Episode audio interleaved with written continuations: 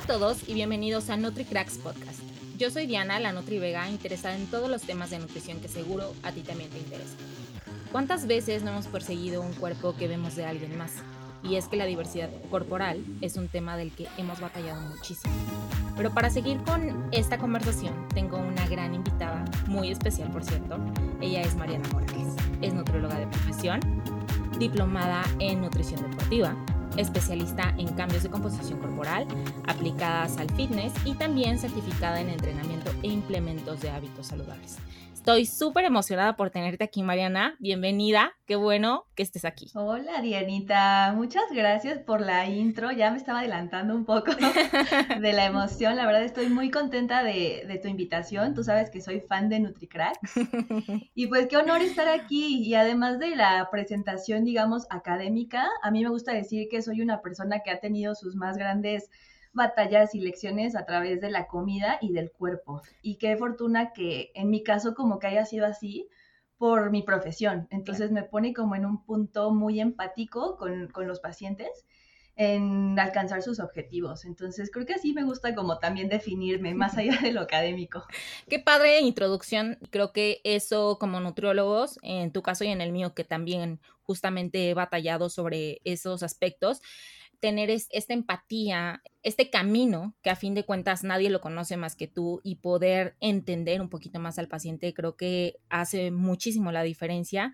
Pero para seguir hablando de esta conversación, Mariana, me gustaría muchísimo que nos hablaras un poquito acerca de la diversidad corporal. Bueno, pues la diversidad corporal, al igual que a ti, o sea, es un tema que me apasiona y la verdad es que últimamente ha tenido muchísimo auge porque creo que estamos en una era revolucionaria de empezar a quebrar estereotipos. O sea, ya no es como eh, ver a un cuerpo como el ideal o ver a un cuerpo como el perfecto, que me parece que es algo de lo que se veía mucho, o sea, en nuestro crecimiento, incluso en adolescencia, de niñez, y no se diga nuestras, nuestras generaciones pasadas, ¿no? Y bueno, para definir un poquito, la verdad es que hay ciertas eh, definiciones en la bibliografía, hay muchas, pero una que, incluye como un término o más bien como una, una definición más clara es que como tal la diversidad corporal es la inclusión de diferentes tipos de cuerpo, desde el color de la piel, desde la talla, desde el peso, estatura, cuerpos grandes, cuerpos pequeños, eh, incluso cuerpos con discapacidades. Y lo que nos dice la, la diversidad corporal es que rechaza la idea de un cuerpo perfecto. Entonces, pues incluye como todos los cuerpos son válidos, todos los cuerpos merecen respeto, todos los cuerpos son, son válidos como tal, o sea, no es como uno es el mejor o orientar a uno es el mejor. Y es que, ¿sabes qué? Hablando justamente de diversidad corporal, creo que el estigma es algo, como tú dices, de lo que hemos venido hablando desde hace mucho tiempo y ahora justamente que vemos demasiados deportes y que acaba de pasar justo las Olimpiadas y que acaban de pasar muchísimos eventos mundiales de diferentes tipos de deportes, nos damos cuenta que esa diversidad corporal es algo que debemos entender, respetar y simplemente no juzgar, ¿sabes? O sea, incluso a mí ahora que muchas veces pasó de, ay, pues es que no ganó, ah, pues es que debió de bajar más de peso, ah, es que no se preparó bien, o sea, son como cosas que nosotros juzgamos, no entendemos, porque no sabemos absolutamente nada hasta que realmente puedes ponerte en los zapatos de alguien más. Claro, sí, y como nos has compartido, ¿no? O sea, has estado en el mundo del físico-culturismo y la verdad es que qué disciplina tan, tan rígida, ¿no? es súper, súper duro. Y creo que ni siquiera tú sabes como esa batalla que llevas interna, como tú, tú eres súper exigente, ¿no? O sea, para estar ahí arriba tienes que tener un grado de exigencia brutal y salir en la tarima y ponerte un bikini y digo, güey, no inventes, qué valor, ¿no? y del otro lado, a la gente le resulta muy sencillo juzgar. Entonces, híjole, no, si de por sí ya uno trae una batalla durísima, como para recibir más comentarios, híjole, qué, qué difícil. Y sabes que también sucede, Mariana, que digo, a mí en lo personal esto es algo que me pasó, ahorita ya no me dedico tanto como al físico, ahorita ya me dedico más al CrossFit y justo estoy como en una competencia pues bastante diferente que también tiene como otro estándar completamente diferente y el cuerpo se ve completamente diferente. Pero como bien dices, creo que cada una de nosotras, o sea, tanto tú como yo hemos recorrido un camino distinto y que eso viene desde la niñez tal cual. Comentarios, estigmas específicos de tú tienes que ser así para ser feliz, tú tienes que verte así para encajar en algún momento. E incluso nosotros recurrimos a ciertos métodos, o sea, cosas que a, lo mejor muchas veces pues nosotros no nos sentimos ni siquiera a gusto con esa situación, ¿sabes? Pero que para estar dentro de un parámetro o de un estándar, nosotros necesitamos hacerlo y nos vemos, pues obviamente, como en esa necesidad, ¿sabes? Y como mujeres más, más que en un hombre, siento que en las mujeres es muchísimo más porque si no, pues no eres feliz, sino cómo vas a conseguirte un novio, sino cómo vas a hacer éxitos en el trabajo, sino, o sea, todo gira en torno a tu apariencia física. Híjole, es como un peso sobre los hombros que va pesando, va pesando y como bien dices, o sea, hay factores que influyen en nuestra percepción corporal desde que somos pequeños y nuestra relación con nuestro cuerpo es algo que se va formando desde pequeños, incluso desde cómo vas formando o cómo vas construyendo tu autoestima y cómo te vas percibiendo, ¿no? Entonces, debo decir, amigos, que yo fui víctima de todo este, este mundo de la cultura de las dietas y toda este, esta parte en la que necesitaba de alguna manera sentirme aprobada a través de mi físico. Creo que es, es un punto que a diferencia de quizá una competencia o tal, o sea, ese grado de exigencia lo fui llevando muy arriba, muy arriba, muy arriba, en el que de plano me desconecté completamente de quizá validarme a través de otros, otros aspectos, ¿no? Quizá habilidades mías o talentos o no sé, y, y como que todo lo fui cargando solamente a mi parte física. Sí. Pero es que nadie nos enseña eso, o sea, tal cual, nadie te enseña. A mí me pasó justo después, sabes que después de la competencia de fisicoculturismo, a mí me pasó que yo me veía en el espejo y realmente no sabía quién era esa persona que estaba en el espejo, porque no te enseñan realmente eso, o sea, te enseñan a que como mujer tienes que comer menos, porque eso es lo ideal, en que debes de restringirte de ciertas cosas, porque eso te va a engordar, porque entonces si te quieres poner ropa, y lo vemos en los estándares que ahora te digo, ya han cambiado mucho, pero incluso cuando vas a comprarte ropa, antes tú entrabas a Sara y era como, pues no me queda nada y eso obviamente te estresa muchísimo. O sea, la parte emocional que tú tienes respecto a la percepción corporal es súper dura, o sea, súper dura. Sí, un llorar en los vestidores. Y de hecho, algo de lo que, de lo que les queremos compartir, amigos, o sea, de hecho, un poco de, mi historia es que, pues, siguiendo un poco esta parte de, de mi rechazo, eh, creo que hay factores importantes que surgieron, o sea, factores sociales, familiares, incluso temas con mi propia personalidad. Siempre he sido una persona muy exigente, perfeccionista, cero paciente. Entonces, todo esto fue una mezcla perfecta para orillarme a someterme a un procedimiento quirúrgico en el que todo salió mal, así, todo salió mal. Pero eh, sí me gustaría ir como un poco quizá por partes para que lo puedan entender más.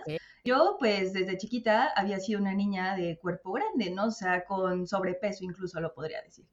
Incluso mi crecimiento fue con mi prima, que somos de la misma edad, o sea, nos llevamos de que un mes de diferencia. Entonces, ella, a diferencia de mí, era un cuerpo muy chiquito y era un cuerpo más grande. Entonces, de cariño, en mi familia incluso me decían gordi o gordita o gorda. Entonces, o sea, como que es de cariño, entre comillas, y tú lo dices como que, ah, bueno, pues sí, es como que mi apodo, ¿no? Y ya me, identifico con esto, ¿no?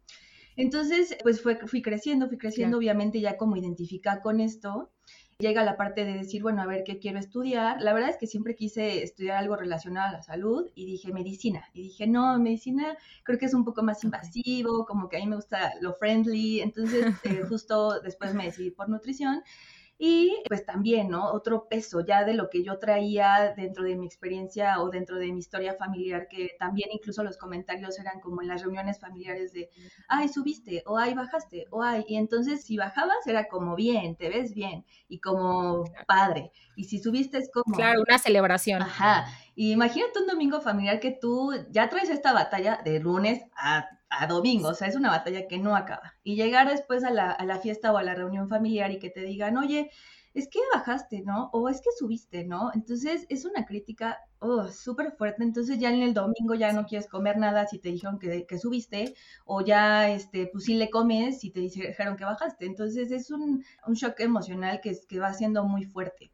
Obviamente yo siempre he hecho ejercicio, afortunadamente mi mamá siempre nos ha dado de comer pues muy balanceado, o sea, y es algo que hemos aprendido igual mis hermanos, o sea, quizá con el aspecto nutrición, entrenamiento, no he tenido problemas. Siempre me ha gustado el deporte y siempre me ha gustado hacer ejercicio. Sin embargo, al momento de elegir la profesión, pues también llega como, no sé si a ti te pasó, como la presión de es que ahora tengo que ser flaca. Ahora sí, porque entonces, ¿cómo voy a dar consulta con sobrepeso, no? O sea, ¿cómo voy a presentarme así con la gente? Y además eso, o sea, quizá mi sobrepeso en la, en la, etapa de niña, pues sí era, y sí me si mis fotos, digo, bueno, sí.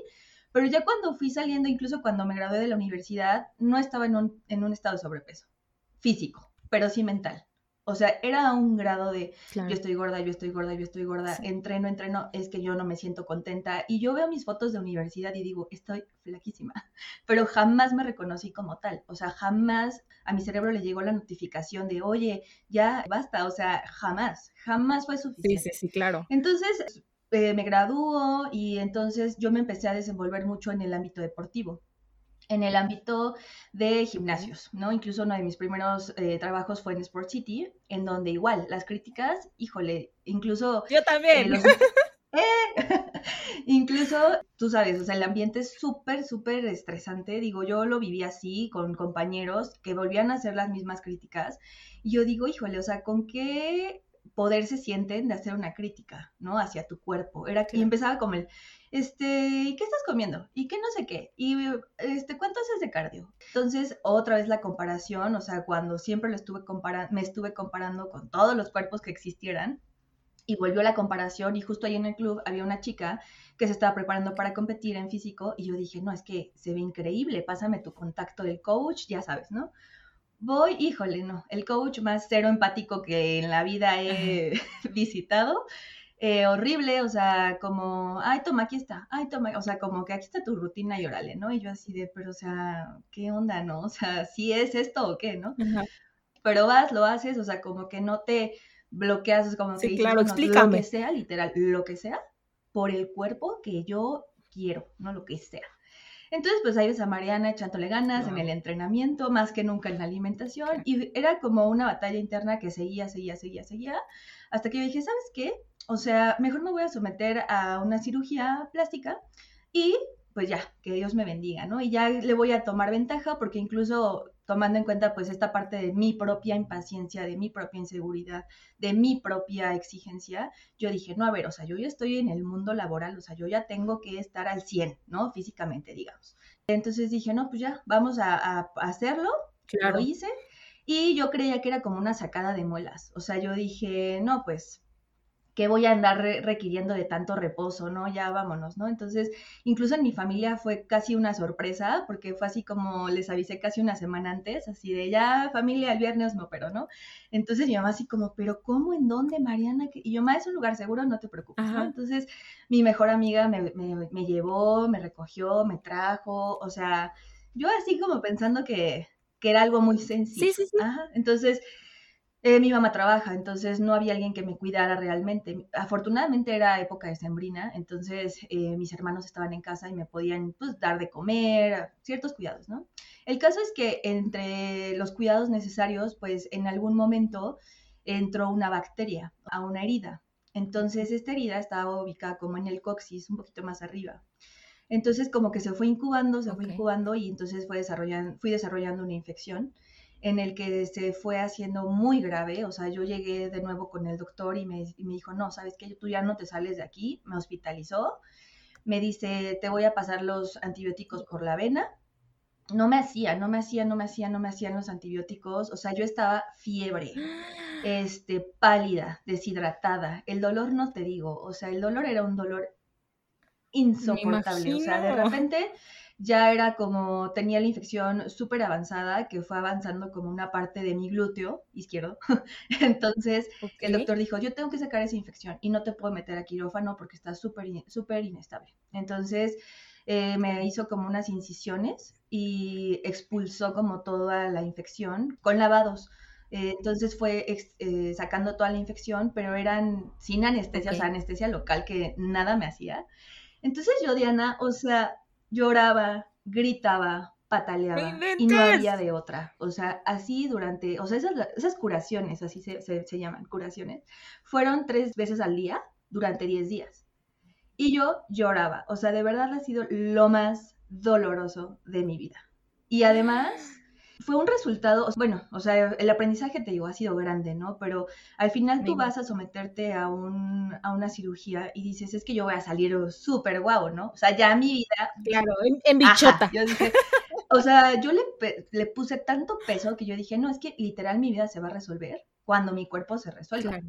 Además ya era doble problema ahora, porque yo entré quizá queriéndome arreglar algo y no pude tener los cuidados porque de hecho tienes que usar una faja súper apretada que yo no pude usar. Entonces, literal casi que estoy como, como entré al quirófano, ¿no? O sea, si tú ves en la calle no dices, ay, se operó, o sea, no, es como algo que incluso estoy contando por primera vez, amigos, pero, o sea, sí es algo que dice, a ver, ya era algo que yo quería resolver y luego ahora hay otro problema, porque yo no tenía nada contra mis glúteos y ahora está dañado y cómo te reparas de eso. Porque además es algo que yo había ganado con muchísimo esfuerzo en el gimnasio y con todo lo que ya había tenido de procesos anteriores.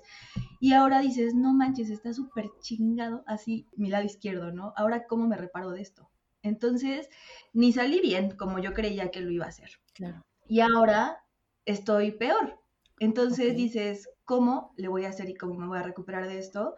Bueno, pues fue un trabajo que sí tuve que ir a terapia porque yo dije, yo no puedo con esto. O sea, ahora me siento la más fea, ahora me siento la más, no sé, o sea, fue como expectativa contra realidad, ¿no? Entonces, afrontarlo fue durísimo, durísimo. Y súmale que o sea, queriendo arreglar esta parte tanto a nivel profesional como a nivel personal, o sea, dices, no, pues sí, no sé, o sea, tu, tu mente gira, tu mente gira y entonces no es el resultado. Y sumando aparte las críticas que podías enfrentar de tu familia, porque era un foco también importante y más decirles a lo mejor como de, ah, voy a operarme o algo así, o sea, es súper duro y es algo que nosotros no nos ponemos a pensar y que justo es muy fácil juzgar y, señalar y hablar y decir cosas que realmente no sabes por lo que se está enfrentando esa persona y todos los problemas que pasan por su cabeza y cómo quiere resolver cada uno y que no puede. Exacto, sí es. Afortunadamente, cuando llegó la parte de, de, la cirugía y mi familia supo que estaba literal al borde de morir, o sea, nadie me, hizo sentir culpable. O sea, nadie me dijo algo como es que tú te lo buscaste, nadie, o sea, afortunadamente mi mamá estuvo 100%. Sí, es una super La verdad, sí, mi mamá estuvo 100% conmigo, mis hermanos, mi mamá dejó de trabajar y me fui recuperando, ¿no? Entonces, afortunadamente no fue ninguna crítica por ese lado. De verdad, qué, qué fortuna, porque justo es un momento difícil y no me imagino no solamente el dolor, sino todas las emociones que tú sentías en ese momento, porque obviamente tú lo hiciste por un problema que nosotros enfrentamos personal, individual, emocional, ¿no? Que no tiene nada que ver con nadie más, sino solo contigo, de esta construcción emocional, de la percepción que nosotros tenemos respecto a nuestro cuerpo y que, como te digo, nadie nos enseña, nadie nos dice, sí, cuando vayas creciendo te ves al espejo y a lo mejor te aplaudes o te reconoce de las cosas que haces, ¿no? Hasta después. Y a mí me pasa muchísimo, no solo conmigo, sino también con mis pacientes.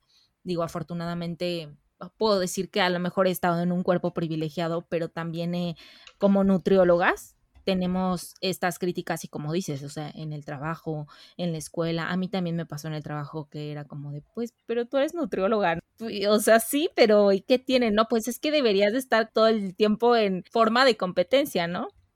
Entonces a mí eso personalmente también me desconectó mucho y algo que tú dijiste muy importante es que cuando ya no puedes, necesitas buscar ayuda profesional, no solamente con un nutriólogo que entienda es, esta perspectiva de diversidad corporal, de aceptación, de dejar un poquito el miedo a ese rechazo que nosotros podemos sentir, porque también existe la otra cara del nutriólogo donde pues es ser empático contigo, donde te dice que si no puedes es que no sirves para esto o que no tienes disciplina, que no tienes fuerza de voluntad, que realmente pues no sirves para nada, básicamente. Entonces, cuando empiezas a trabajar de una forma simultánea con tus emociones, con un nutriólogo que tenga esas mismas ideas que tú, que puedas trabajar con un psicólogo, incluso psiquiatra que también pueda ayudarte, es un mundo completamente diferente y se te abre un mundo de posibilidades grandísimas. Claro, incluso hay emociones que ni logras reconocer o ni, logras nombrar, no sé,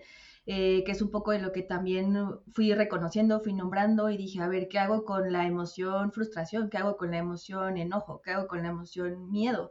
¿Qué hago? O sea, entonces tus herramientas se van convirtiendo en cosas distintas y dices, bueno, a ver, la, herramienta ya no es comida, porque incluso en, en mi proceso psicoterapéutico, fui descubriendo que incluso tuve un trastorno en la alimentación. Sin embargo, aunque uno es nutriólogo y por eso es que a veces a mí esta parte de ponerme en el lado del paciente es sumamente importante porque nosotros teniendo toda la información, o sea, uno tiene así el libro, la bioquímica, la anatomía y no te entra. O sea, cuando estás en ese punto, no te importa. O sea, tú dices, es que no me gusta lo que veo en el espejo, al grado de decir, estoy saliéndome a bañar, estoy llorando enfrente del espejo. ¿Por qué no o sea, y aunque me digas que la bioquímica no me entra. Entonces, aunque yo cursé la, licenciatura y todo esto, no habían muchas cosas que no terminaba de ponerles nombre. Y entonces, eh, dentro de los trastornos de la conducta alimentaria hay trastornos de la conducta alimentaria no especificados. Y yo estaba ahí, en el binge eating, que es el trastorno, pues, por atracón. Entonces, o sea, me daba muchísima vergüenza, obviamente. O sea, la característica en, un TCA y un TCA no especificado es que, eh, específicamente en el binge eating, es que ingieres una cantidad superior de comida a lo normal, a lo que normalmente ingieres, pero no hay una parte de recompensa, o sea, no hay una forma de recompensar esa conducta. Entonces simplemente llega la culpa, llega la vergüenza, llega la restricción otra vez, y entonces es un círculo que es súper difícil salir de ahí. Entonces hasta que yo lo pude nombrar y hasta que yo pude reconocerlo y aceptarlo, pude trabajarlo. Pero entonces hasta ahí mi relación de la comida también tuvo que mejorar porque incluso en el momento a mí que estando en el hospital así con la, canalización y todo esto y tenía el doctor así en, en el pie de la cama, jamás voy a olvidar ese momento, me dijo, Mariana, tú te salvaste por tu estilo de vida, porque comes bien, porque haces ejercicio, porque no fumas, porque no tomas y porque eres una mujer joven que no tiene otras comorbilidades. Entonces ahí fue un crasheo impresionante porque también yo había puesto mucho la parte de solo como bien para perder grasa y solamente entreno para que me crezcan las pompas y las piernas. Entonces iba así por la vida, ¿no? Y cuando me dice esto el doctor, digo, wow, o sea, jamás en la vida voy a negociar el comer saludable, jamás en la vida voy a negociar el entrenar en la forma en la que entreno, porque además me gusta, ¿no? O sea, me gusta las pesas, que a veces como mujeres es difícil también aventurarse por ahí, por mitos, por miedo de que, ay, te vas a poner como hombre. No, no te vas a poner como hombre. O sea, es algo de lo que también yo me he encargado como en disfrutar la forma en la que entreno, disfrutar la forma en la que como, disfrutar de otras cosas, porque como seres humanos no somos solo la parte física. Entonces yo te podría decir que la María de ese momento, que ya hace, no sé, como cuatro años y medio, era alguien que no tenía otra cosa que compartirte. O sea, era como de la proteína, el gimnasio, vámonos, las consultas. Y luego, ¿qué más? O sea, ¿qué más te gusta de la vida? Entonces tuve que replantearme este, otras formas de, a ver, o sea, qué te gusta, qué no te gusta, o sea, reconocerme, reconectarme, volver a empezar casi de cero y decir, a ver, es que no eres solamente un cuerpo y no eres solamente un físico y que a veces también allá afuera buscamos eh, la aprobación o creemos que a través de solamente el cuerpo ya vas a mejorar toda tu vida y la verdad es que no, solo es una parte de nosotros como seres humanos. Me siento identificada en este momento porque cuando yo justo estaba haciendo pesas, yo solo pensaba en esto, o sea, mi conversación era de pues la competencia, eh, las comidas y bla, bla, bla, ¿no? Entonces yo estaba completamente enfocada en eso, o sea, igual por mis exigencias eran de solo esto y nada más. Ahora que hay muchas personas que me conocen y de repente me preguntan, y bueno, ¿por qué cambiaste, no? O sea, ¿por qué cambiaste ahora a CrossFit, no? Y generalmente lo que les digo es que de verdad es algo que yo estoy disfrutando. Ha cambiado tanto mi perspectiva del ejercicio que es algo que disfruto. En este momento no me importa cómo se ve mi cuerpo, como de acuerdo a lo que necesito, pero si mi cuerpo se ve bien, si se ve definido, si está creciendo, es más, no me preocupa. Antes me aterraba muchísimo el hecho de subirme a la báscula y decir, tengo un kilo más. Ahorita es algo que no me preocupa porque disfruto tanto lo que hago y realmente disfruto el poder ser más fuerte, el poder tener otras exigencias que sí estoy disfrutando, ¿sabes? Y no me interesa en este momento cómo tenga que lucir mi cuerpo de acuerdo a un estereotipo, de acuerdo a lo que diga la gente, de acuerdo a una etiqueta que alguien me ponga. Entonces, cuando empezamos a disfrutarlo de esa manera y empezamos a darle prioridad a todas esas cosas que sí puede hacer nuestro cuerpo y estar tan agradecidos con él, ¿sabes? Porque eso es lo que algo que no hacemos, que nosotros decimos, ah, pues es que mi cuerpo puede hacerlo. Y yo siempre les digo a mis pacientes esto, o sea, tú no te das cuenta el estrés que le das de tu trabajo, el estrés que le das de la dieta, que es igual. Nosotros pensamos que entre más restrictiva, mejor. El estrés que le das de ir al entrenamiento y decir, bueno, aparte de comer menos, una hora de cardio y una hora de pesas intenso hasta que mueras. Y nosotros aparte le exigimos más de todo lo que haces. Y si hacemos el cúmulo total de todas las cosas que nosotros le exigimos a nuestro cuerpo, como, ah, y aparte baja de peso y solo grasa, ¿eh? Porfa. O sea, el cuerpo te diría, ¿qué onda? A ver, o sea, ubícate, reacciona, ¿sabes? Entonces, cuando cambias un poquito esa perspectiva, las cosas cambian por sí solas. Sí, incluso dijiste algo súper importante, o sea, encontrar la forma que te guste de moverte. Y creo que ahí es en donde a veces nos atoramos muchísimo. O sea, es que como solamente así la que está en el Instagram está haciendo pesas, pues yo también tengo que hacer pesas. Entonces ahí llega mucho la frustración. Incluso algo de lo que he encontrado muy recientemente, yo diría hace como un año, fue el pole fitness que es una disciplina, pues lo conocerán como tubo, pero un poco, o sea, no es, bueno, sí hay una parte erótica, pero esa es una parte que se conoce como pole exotic. Yo practico el pole fitness, que es hacer figuras en el tubo, o sea, cargarte y ponerte cabeza, y la verdad es que lo encontré sumamente divertido y me ha ayudado muchísimo a encontrar una aceptación corporal como ninguna otra cosa. O sea, en verdad decir, y además algo bien padre del estudio en el que voy es que las niñas son súper, súper empáticas y además siempre te apoyan. O sea, siempre son como, te celebran. Y lo que te salga y tú síguele y no importa y súbete, yo te ayudo, yo, a ver qué, a ver, yo te paso esto. Es una, un ambiente súper bonito y a mí lo que me ha ayudado es eso, porque además vamos en calzones, literal, en top, y nadie se critica y ahí he visto un montón de tipos de cuerpo y todos son capaces de literal ponerse de cabeza y hacer las figuras que nos ponga la maestra. Y de todos, desde la más flaquita y la que se ve súper atlética y la que quizá tiene un cuerpo más grande, o sea, no hay alguien que tú digas, ay, no, tú no puedes porque tu tipo de cuerpo no. O sea, ahí es, me voy a divertir. Entonces, cuando encontré eso, dije, qué maravilla, o sea, hizo clic, o sea, no dejé de entrenar pesas, la verdad es que fuerza creo que es para la vida, pero aquí en el pole encontré esta aceptación conmigo misma y justo esa parte que dices, el agradecimiento de lo que realmente puedo hacer. Y decir, no me imaginé que podía hacer esto. Y dices, wow, Gracias, cuerpo. O sea, ya te quedas ahí. Sí, totalmente, porque eso es lo que te digo. O sea, generalmente nosotros no agradecemos y nosotros damos por hecho y por sentado muchísimas cosas. O sea, desde el despertarte de tu cama y decir, ah, pues mis piernas reaccionan, o sea, bastante bien, ¿no? Y aparte tengo que ir al gimnasio y aparte crezcan y, y solo me crezco las nalgas, o sea, nada más. Entonces, o sea, cuando realmente ves esos detallitos, dices, es neta que estoy haciendo esto. Y es justo parte de las características, algo que muy importante que tú mencionaste, es que en tu deporte no necesitas tener un, tipo de cuerpo. Y esto es lo que, regresando un poquito ahorita que ya terminaron los Juegos Olímpicos, pero es lo que vimos en muchos deportes. Antes sí era ah, una exigencia corporal donde en cierto deporte la característica específica era o ser delgada o tener un cuerpo más grande o ser sumamente estética, y ahora ya no lo vemos así. Ya hay un poco más de diversidad corporal que aún así sigue siendo juzgada, porque no, no me dejarás mentir. O sea, en el más, gimnasia, que es como en el que todos nos sorprendemos demasiado, pero han cambiado muchísimo las formas corporales de cada una y nos damos cuenta todas las cosas impresionantes que pueden hacer cada tipo de cuerpo. Sí. Antes tú lo juzgabas y decías, ay, ¿cómo lo va a hacer? O sea, que salte, no, jamás, o sea, con ese peso nunca. Ajá, creo que también a veces las críticas, quizás nosotros como nutriólogos acá y entrenadores deportivos y los que estamos como en el medio eh, del deporte y que nos gusta, pues acaba de ser una pasarela literal de deportes, de tipos de cuerpos, fue muy emocionante.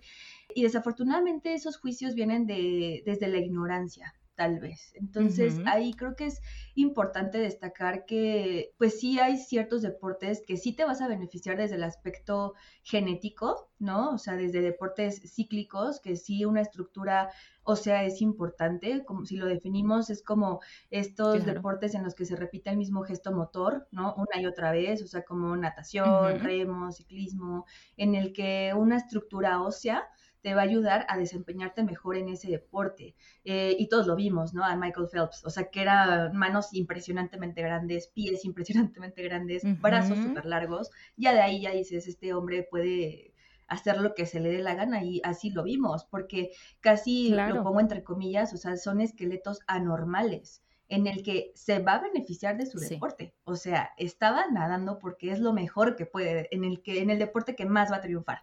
Si a este hombre lo pones a, hacer atletismo, híjole, chavo, pues yo creo que no. Entonces lo, explotaron, o sea, explotaron así su anatomía, su estructura, en el que quizá en otros deportes, eh, quizá eh, que son acíclicos, en donde importan más los componentes plásticos, o sea, hablando de la masa muscular y de la grasa, pues eh, se pueden modificar. Son esos componentes que con una intervención nutricional o con una intervención en el entrenamiento se puede, se puede cambiar, ¿no? Y a estos pues me refiero a fútbol, voleibol, básquetbol, en estos deportes en el que también entra la destreza, la técnica, la táctica, la agilidad como tal, o sea que son habilidades que puedes ir desarrollando, pero quizá la parte de genética no es como tan relevante, ¿no? Pero la parte plástica pues se puede modificar, a diferencia de los otros deportes en el que dices, híjole, incluso en la década de los noventas, pues empezó a detectar los talentos desde temprana edad en Australia. Entonces es como, a ver, vénganse para acá los que están entrenando y a ver, tu envergadura de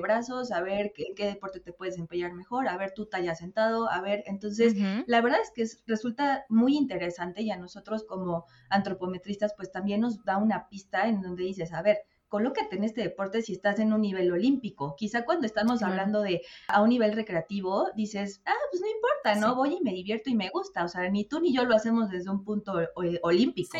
Pero si lo voy a hacer para ser el mejor del mundo, digo, pues vale toda la pena identificar que en mi estructura, que en mi eh, anatomía puedo desarrollar o, puedo sacarle todo el jugo y todo el provecho para un deporte en específico. Entonces ahí sí es importante como recalcar que habrá deportes en donde la estructura genética es sumamente importante. Por supuesto. Y habrá otros en donde mm, los, los componentes plásticos pues cobran quizá más relevancia y la verdad es que se pueden modificar fácil, ¿no? Porque la, la, parte genética, digamos que, híjole, ahí sí, aunque tengas intervención nutricional, intervención con el mejor entrenador, pues ahí sí, no, así naciste.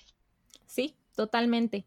Y hablando justamente de todos estos factores que juegan un papel importante, hay otra cara de los deportes que es la que muchas personas no conocen, que es justo el aspecto emocional que los direcciona completamente a un trastorno de alimentación o corporal incluso. Y a esto nos referimos con específicamente en las mujeres que tienen todavía un poco de estigmatización y demás, algo que se llama triada del atleta, que pasa mucho, principalmente en este tipo de deportistas. Entonces, creo que también uno de los aspectos importantes y que ahora vemos muchísimo en estos Juegos Olímpicos es que no solamente va como su entrenador, su nutriólogo.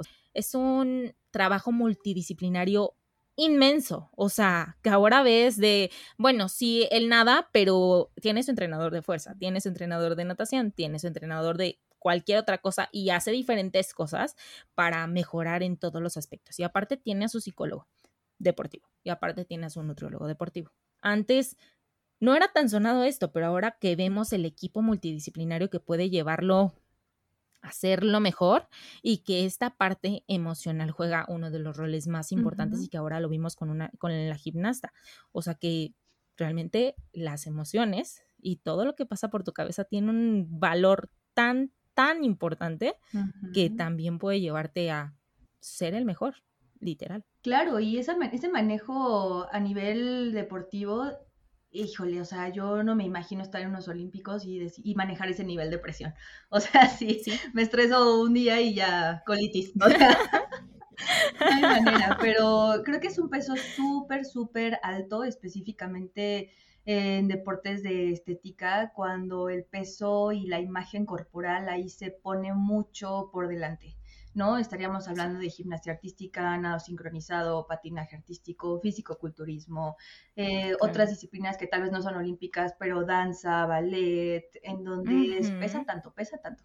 Incluso el 75% de las gimnastas femeninas pueden recurrir a métodos inapropiados para perder peso a través de pastillas o restricciones alimenticias, eh, que justo es hacia donde te va conduciendo esta parte que nos compartes de la triada de la mujer atleta, que es desarrollar trastornos en la conducta alimentaria, osteoporosis y amenorrea. Entonces, todo esto, sí por la, la disciplina, creo que tiene mucho más incidencia esta, esta parte en deportes de estética.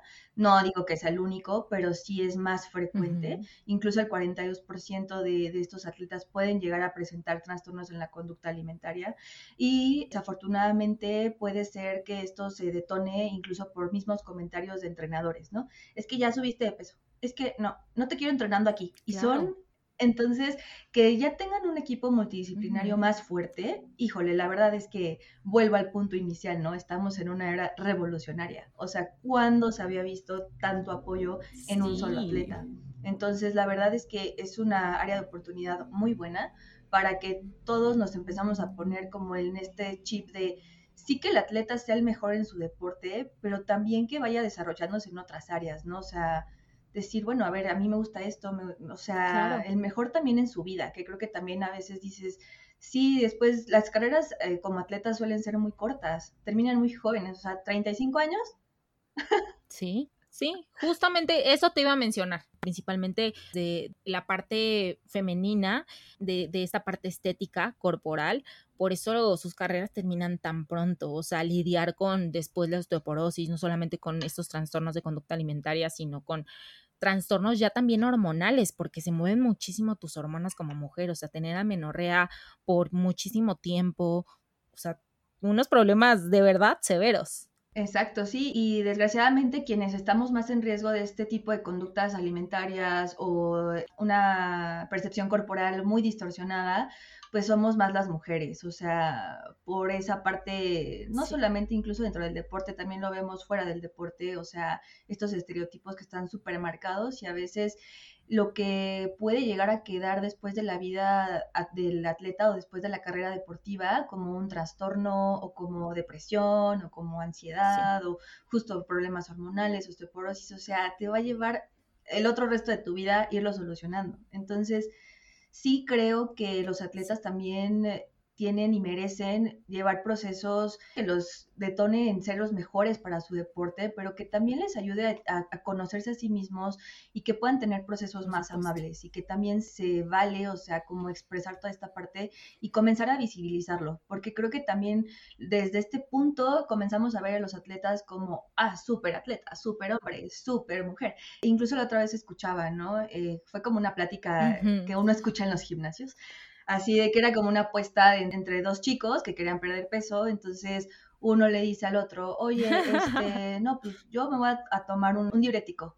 Pues como le hacen los boxeadores, güey. O sea, como que lo empiezan a colocar como es que lo hace el ídolo, ¿no? Es que está, si lo hace el atleta está bien, entonces yo también lo voy a hacer.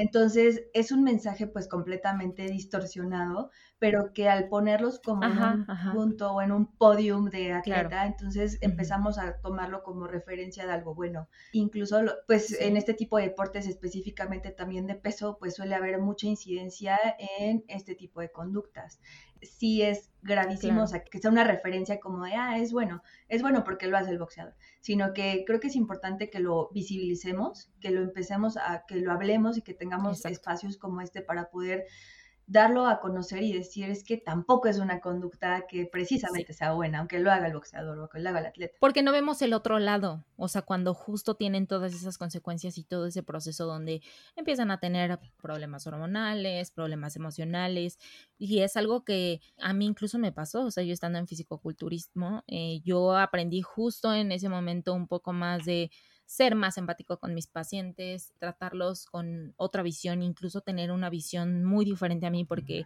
yo sufrí dismorfia corporal.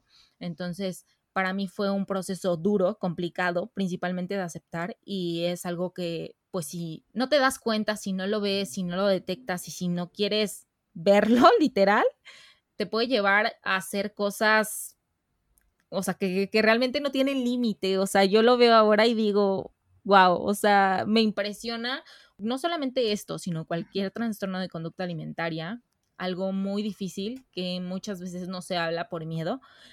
Me encanta que ahora podamos tener un poquito más de conocimiento acerca de esto y que seamos más los nutriólogos preocupados por estas cosas, principalmente, pero creo que sí es algo todavía un poco difícil y más que difícil, creo que el poder hablarlo con otra persona y que se abra en este momento como tú y yo, que la verdad yo estoy súper agradecida con que nos hayas contado tu historia y por tenernos esta confianza porque realmente no es fácil y no es fácil por los juicios que alguien pueda omitir hacia ti. Ay, muchas gracias. Y también algo de lo que me gustaría compartir es que justamente tengo como esta parte en la que han llegado atletas a, asesoría y todo esto de diferentes disciplinas. Entonces, sí me estoy asegurando de tener un equipo multidisciplinario. Creo que perdemos cuando queremos jugarle al yo también soy entrenador, pero también soy endocrinólogo, pero también soy fisioterapeuta y digo, no, a ver, día uno, Karime, necesito que tengas este entrenador y necesito que tengas este apoyo terapéutico. Necesito. Y además, eh, va a potencializarte en tu deporte y en muchas otras cosas, ¿no? Entonces dices, a ver, y aparte son diferentes disciplinas, entonces, por ejemplo, también hay una chica que es jinete en el Autódromo de las, de las Américas y ahí les piden un peso. Entonces llegó conmigo desesperadísima porque dijo, es que necesito pesar 46 kilos y yo, ok, espérame a ver, eh, cuéntame qué onda contigo, tu alimentación, todo, y te das cuenta que en realidad es manejar hábitos. O sea, a veces queremos irnos a lo más complicado queremos ir, es que yo como soy atleta, ¿qué suplemento me tomo? Es que a mí, y luego hasta entra la parte de los patrocinadores y como esta presión de no, es que tienes que tomar esto o el otro y así. Y dices, no, a ver, o sea, vamos a lo simple. Y creo que es a donde a veces nos olvidamos de todo. Y dices, a ver, primero, a ver, vamos porciones, vamos identificando grupos de alimentos, porque era, o sea, me estuve un rato como eh, rompiéndole creencias, ¿no? Porque era dentro de su grupo de, de, compañeras, era como, ah, tómate esto y ya bajas de peso, tómate esto y ya bajas de peso, ve aquí y ya, pues ponte a correr un buen. Entonces, prácticas que nada que ver, ¿no? Entonces dije, no, no, no, a ver, esto va a ser así para ti. Es, tienes que ir con este entrenador y que él te diga qué es lo que tienes que entrenar y luego ya, o sea, va a salir y salió. Entonces dices, ni siquiera fue algo que tuvimos que pararnos de cabeza y nada. Y es lo que les digo a otros invitados, o sea, simplemente tenemos pensamientos tan dicotómicos cuando lo único que necesitamos hacer es regresar a lo básico, pero nosotros queremos complicarnos la vida.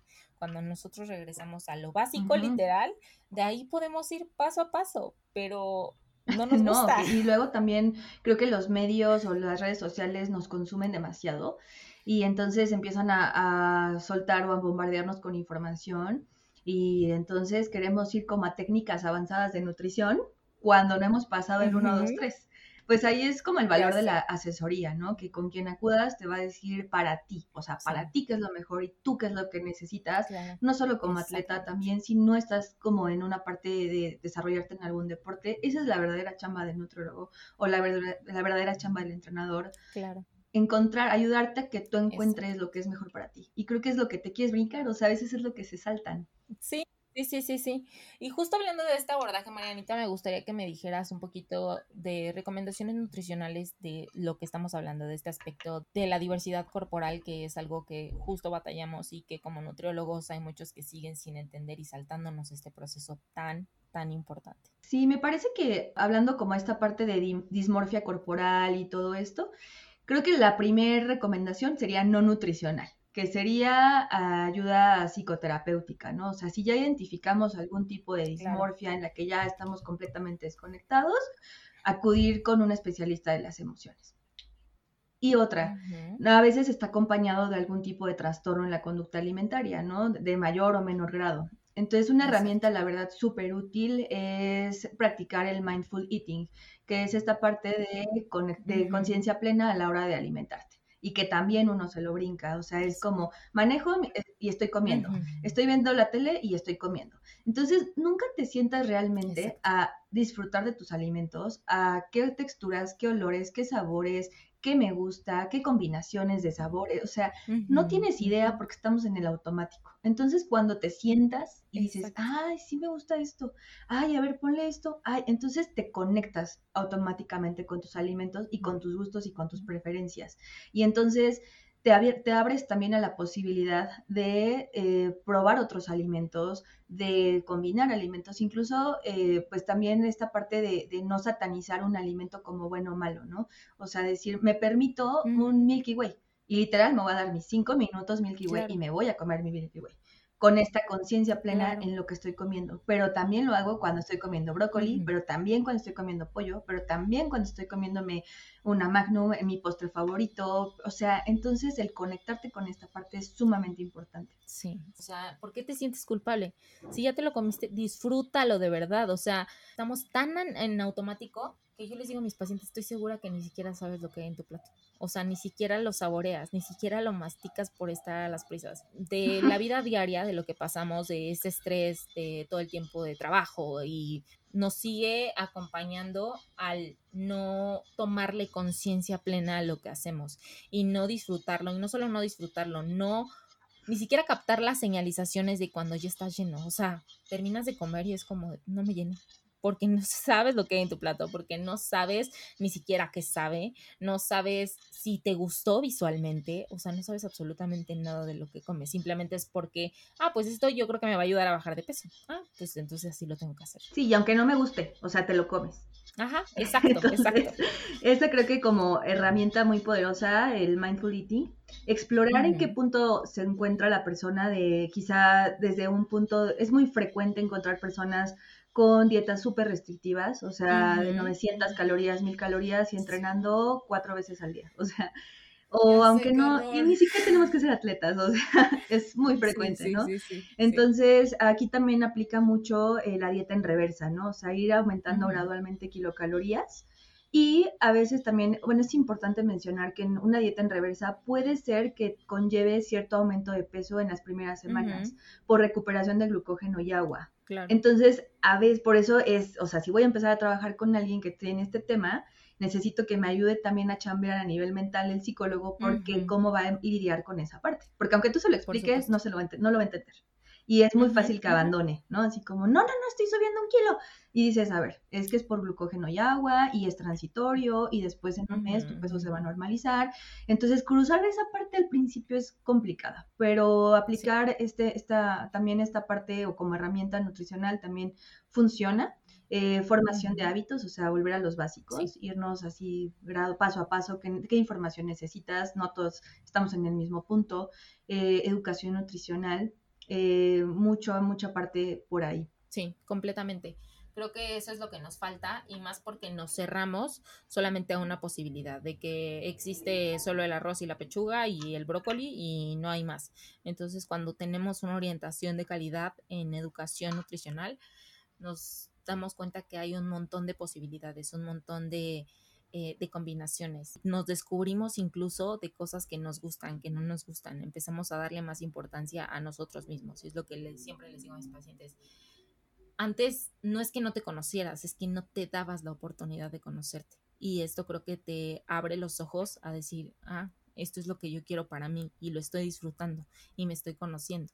Entonces creo que es súper valioso que nosotros entendamos que ir con el nutriólogo no es estar en un ciclo de dieta, no es tener una restricción todo el tiempo, no es que te diga, pues así es y ni modo, te friegas, eh, y no solamente centrarte en que cada vez tienes que ir bajando más, porque es lo que yo les digo a mis pacientes, va a haber veces y va a haber momentos donde eso no va a pasar, pero vas avanzando en otras cuestiones, en justo, en mindfulness, en, en, este apoyo psicológico que tiene que ver muchísimo con el, con el aspecto nutricional. Son avances diferentes y cuando les das la importancia y el valor suficiente, avanzas muchísimo.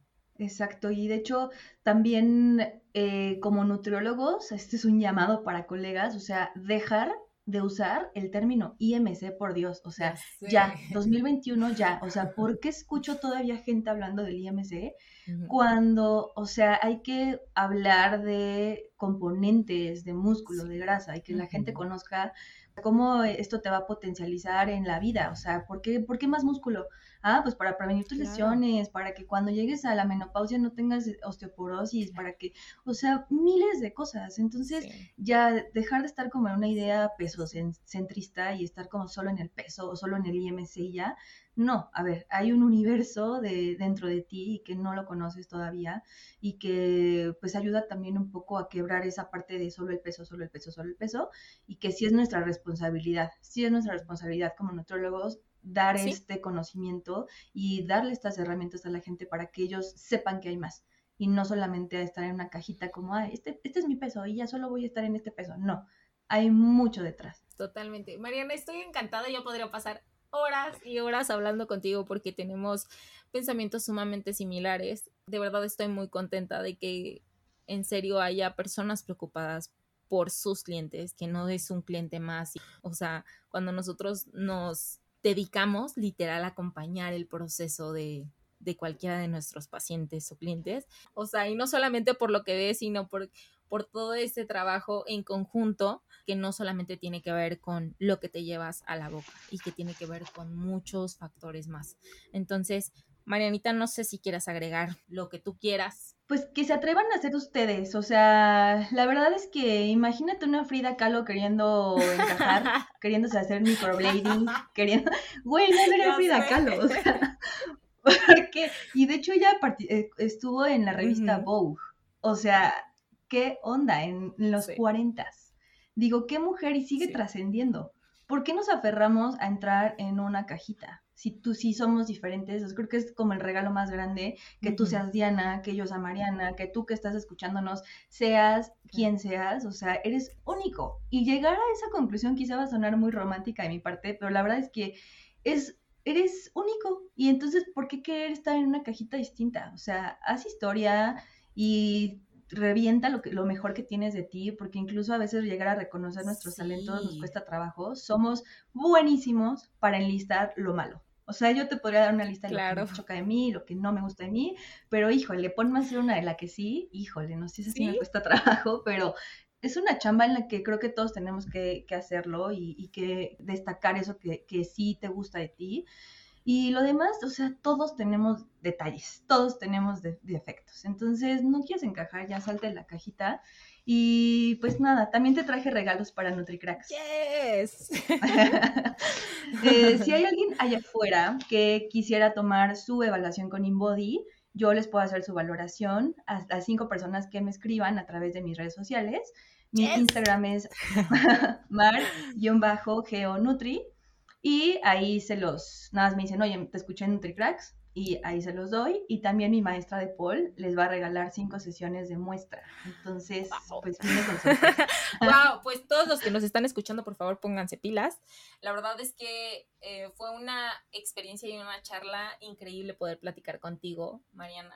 De verdad, eh, son cosas que usualmente nosotros queremos a veces no decir o ocultar por, por miedo al juicio, pero me encanta esta idea tan revolucionaria que está surgiendo y entre mujeres y entre el gremio, que es increíble poder contar con personas así. Entonces, pues, yo estoy encantada. A todas las personas que nos escuchen, ya saben, seguirnos en las redes sociales, igual a Mariana, para que puedan tener su valoración en InBody y sus clases de pole. Ay, muchas gracias, Diana, y muchas gracias por este espacio. Sabes que soy fan, fan, fan, fan, fan, y pues qué fortuna estar aquí hoy. Ay, mil gracias, Mariana. Te mando un abrazo y nos vemos pronto. Bye. Y bueno, amigos, esto es todo por hoy. No se pierdan el próximo capítulo con un nuevo crack. Y ya saben, el conocimiento es poder, pero si no se comparte, no sirve. Nos vemos. Hasta la próxima.